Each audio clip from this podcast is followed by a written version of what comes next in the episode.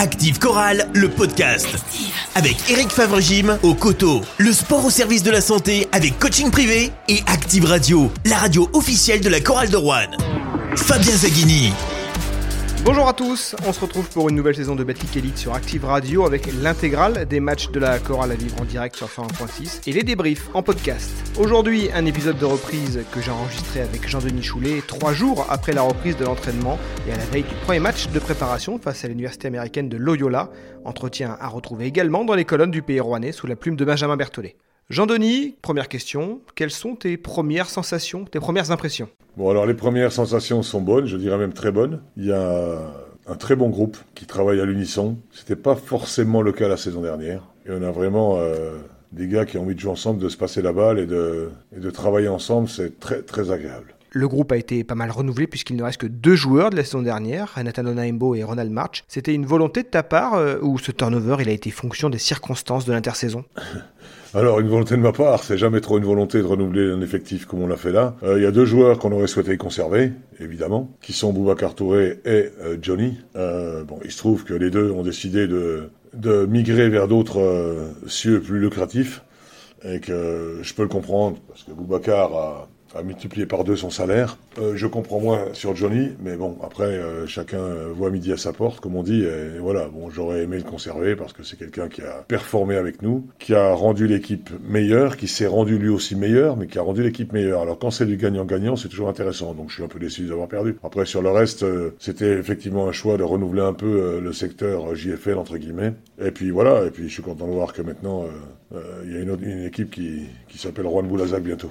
Sur le papier, cette chorale version 2022-2023, elle donne l'impression d'avoir gagné en maturité, la moyenne d'âge est un peu plus élevée, d'avoir gagné en densité sur la profondeur de banc et en densité athlétique également. Oui, on n'est pas au niveau du poids par contre, mais au niveau de la taille, oui, au niveau de la taille, de la longueur, euh, c'est plus efficace, je dirais. Voilà, maintenant au niveau euh, euh, physique, je pense qu'effectivement on sera un peu plus haut. Est-ce qu'on sera plus résistant au sol, je sais pas. Mais en tout cas, ça court plus vite, ça saute plus haut, et euh, au niveau du tir, c'est pas mal du tout. Et puis, il y a quelques bonnes surprises aussi, parce que je pensais évidemment que Kyle n'était pas seulement un shooter à trois points, mais je pense qu'il pourra faire beaucoup plus que ce que je pensais au niveau en dehors du tir à trois points. Donc ça, c'est quelque chose déjà pour moi très positif que je n'avais pas décelé sur ce que j'avais vu, parce qu'il était dans un rôle plutôt de tireur à trois points uniquement, et il est capable de faire bien d'autres choses. Donc c'est pour moi un gros plus. C'est la petite pas inquiétude que j'avais, mais je savais qu'il était capable de faire des pull-up jumpers, mais bon, je pense qu'il est capable de faire bien d'autres choses et qu'il va progresser tout au long de la saison. Après, il y en a un qui me surprend à moitié, mais euh, on a quand même un animal. Hein. On a quand même un mec à l'intérieur. Euh... Tu parles de Silvio de Souza. Lui, il faut pas être devant hein, quand il va au dunk, hein, parce que franchement, euh, j'ai déjà prévenu les gardiens qu'il fallait qu'ils prévoient quelques cercles de rechange, parce que franchement, une puissance qu'il a quand il va au dunk, c'est un truc de fou. Hein. Après, c'est un rookie, donc il a des choses à apprendre, mais au niveau de la puissance, Ron s'est pas trompé, il me dit, coach, où tu vas les chercher? Il me dit, où c'est que tu trouves tes gars pareils? Je ne dirais pas le terme qu'il a employé, mais euh, voilà, c'est vraiment euh, très costaud. Il me fait penser en, à Yegete, quand il était plus jeune, en plus physique. J'ai vu aussi, comme euh, tout le monde, que certains euh, le comparaient au niveau de la taille à, à Renatan. Euh, quand ils le verront de près, je pense qu'ils ils verront bien que la photo du progrès, c'est la perspective qui a fait ça. Parce que franchement, il n'y a pas photo entre les deux. Hein. Donc, euh, donc voilà, non, non, mais il est très, très, très puissant. Alors, il, je sais qu'il va prendre des passages en force, ça c'est sûr. Il va en prendre un par match pour moi. Après, il en prenait deux en université. Il m'a dit, mais je pense que s'il en prend qu'un, on sera gagnant. Mais par contre, des mecs qu'on voit comme ça, ça me dérange pas parce que faudra oser se mettre devant quand même. Pour être complet sur les recrues étrangères, un mot aussi du meneur US Stéphane Moody qui illustre bien le gap en termes d'expérience et de qualité athlétique par rapport à Lauren Jackson. Lui, il est, il est déjà, il a de l'expérience, contrairement à ce qu'on a pu avoir dans les années précédentes. Il est surtout physiquement très costaud. Petite anecdote. Je faisais une petite séance de muscu avec euh, l'assistante. Et j'étais en développé couché. Et j'étais arrivé, euh, pas au bout, mais pas loin du bout, à 120 kilos en développé couché. Il est arrivé dans la salle. Il me dit, coach, tu, tu pousses un peu? Je dis, ouais, un petit peu. Il est venu, à froid, et il m'a fait 120 kilos en développé couché à froid. Il l'a fait qu'une fois, deuxième, il n'a pas réussi. Mais meneur de jeu qui me fait 120 kilos à froid en développé couché, il n'y en a pas des millions. Hein. Donc déjà, physiquement, il est costaud. Il est costaud. Et en plus de ça, il a un jump. Mais comme j'ai. Jimal Ball, encore plus haut que Jimal Ball. Jimal Ball, c'est quelque chose. Hein. Et là, il a un jump terrible. Après, après un rebond sur la tête à Ron. Ron, il, il regardait comme ça, il se demandait d'où ça venait. Il est vraiment, euh, il est très très haut. Alors, pour lui, il est capable de tirer extérieur. Je pense c'est une bonne pioche. Et la grande différence avec Lorraine, c'est qu'il joue pour les autres. Voilà. Et qu'il va pas faire le sauveur à chaque fois. Et que quand il a des positions de tir pour gagner le match, s'il y a un shooter dans, dans l'aile, il va lui filer un gonfle. Alors que Lorraine, il voulait faire le sauveur. Donc c'est la grosse différence entre les deux. Même si Lorraine avait du talent, on peut pas le, nier.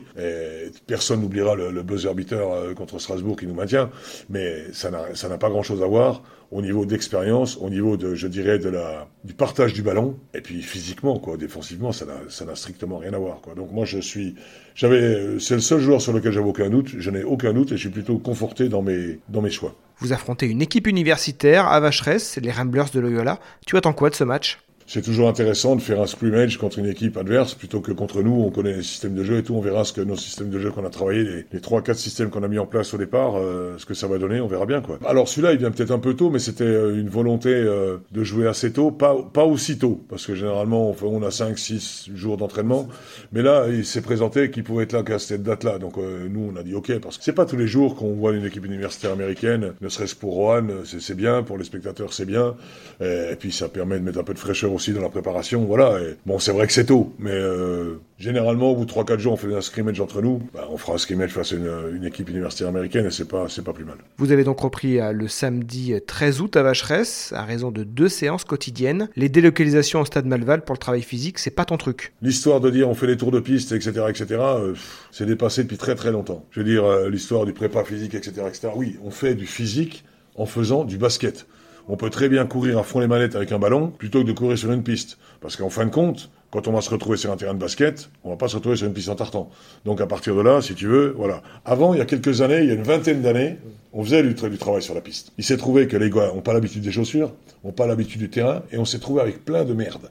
De contractures au mollet, de trucs comme ça qu'ils n'ont pas sur le terrain de basket. Donc, moi, l'intérêt, c'est que mes joueurs soient prêts le jour J. Et je, je pense que j'ai prouvé depuis des années que à ce niveau-là, physiquement, on avait rarement eu de trous dans la saison, ni au début ni à la fin, et que je préfère travailler durement sur un terrain de basket que les mecs euh, tirent la langue et crachent leurs poumons euh, sur une piste en tartan. Mais chacun sa méthode. Euh, Grégor Bogno, qui est, un, qui est un coach reconnu, qui a gagné des titres, des trophées, etc., etc., avait une préparation physique de fou. À monter les mecs sur le dos, descendre des, des, des, des, côtes, etc., monter les côtes. C'est pas mon truc. Ou monter les escaliers, c'est pas mon truc. Moi, je, je préfère qu'on travaille durement, mais toujours dans un contexte basket. D'ailleurs, sur le plan physique, il y a des situations différentes en fonction des joueurs Le meneur a eu l'honnêteté de dire qu'il n'avait pas travaillé beaucoup, voire pas beaucoup du tout, euh, et qu'il avait besoin d'une semaine ou deux, mais bon, déjà en, 3-4 jours, il est, déjà pas mal, donc s'il a besoin encore d'une semaine, ça ne me dérange pas.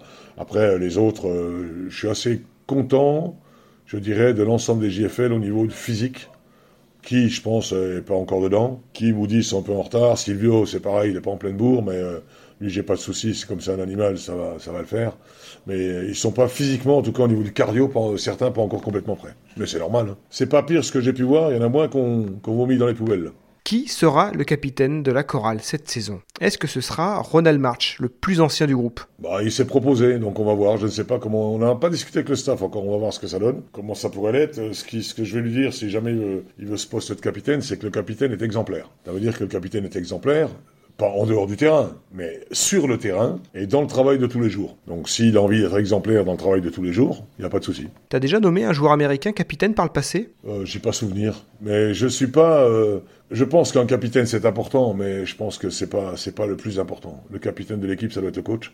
Voilà. Après, effectivement, euh, c'est important d'avoir un capitaine, mais c'est important d'avoir un capitaine qui a vraiment une influence, une grosse, grosse influence sur le groupe. Ça a été le cas, je pense, avec Clément dans les années probées. Je pense que ça a été beaucoup moins le cas la saison dernière. Voilà. Mais par contre, je pense que le capitaine est un, leader par l'exemple. Et que, effectivement, un poste de capitaine, on peut pas avoir un capitaine qui, qui, s'entraîne en dilettante et qui aille de, dire aux autres de, de pousser. On avait un capitaine, Clément Cavallo, qui était toujours le premier à pousser de partout. Et voilà. Après, euh, il y a différentes façons de voir les choses. Il y a les Français qui voient les choses différemment, les Ricains qui voient les choses d'une façon autre aussi. Un Ricain, si le capitaine n'a pas de stats euh, entre guillemets ronflantes, il n'y a pas beaucoup de respect. Un Français, si le capitaine n'a pas beaucoup de stats de stats ronflantes, par contre, il est premier aux entraînements, qui bourre aux entraînements, qui passe, qui, qui se défonce aux entraînements, il y a respect. Les Ricains, c'est plus compliqué. Justement, le capitana, ça peut être à la fois une récompense et un levier de motivation pour Ron. Oui, oui, ça va le booster. En plus, franchement, il a fait, lui, euh, un été où il a, il a travaillé tout le temps. Hein. C'est celui qui est pratiquement le plus en forme parce qu'il a fini de jouer son tournoi trois jours avant la reprise, pratiquement. Donc voilà. Mais bon, il va falloir qu'aux entraînements, il soit euh, motivé tous les jours et à bosser tous les jours, quoi. Parce que sinon, ça le fera pas. Merci Jean-Denis. Nous, on se retrouve avec toute l'équipe d'Active Chorale, le podcast, avant le 23 septembre, jour de la première journée de Betclic Elite entre la Chorale de Rouen et Blois. À bientôt! Active Chorale, le podcast. Avec Eric Favre-Gym. Le sport au service de la santé, boulevard de la Poterie au Coteau.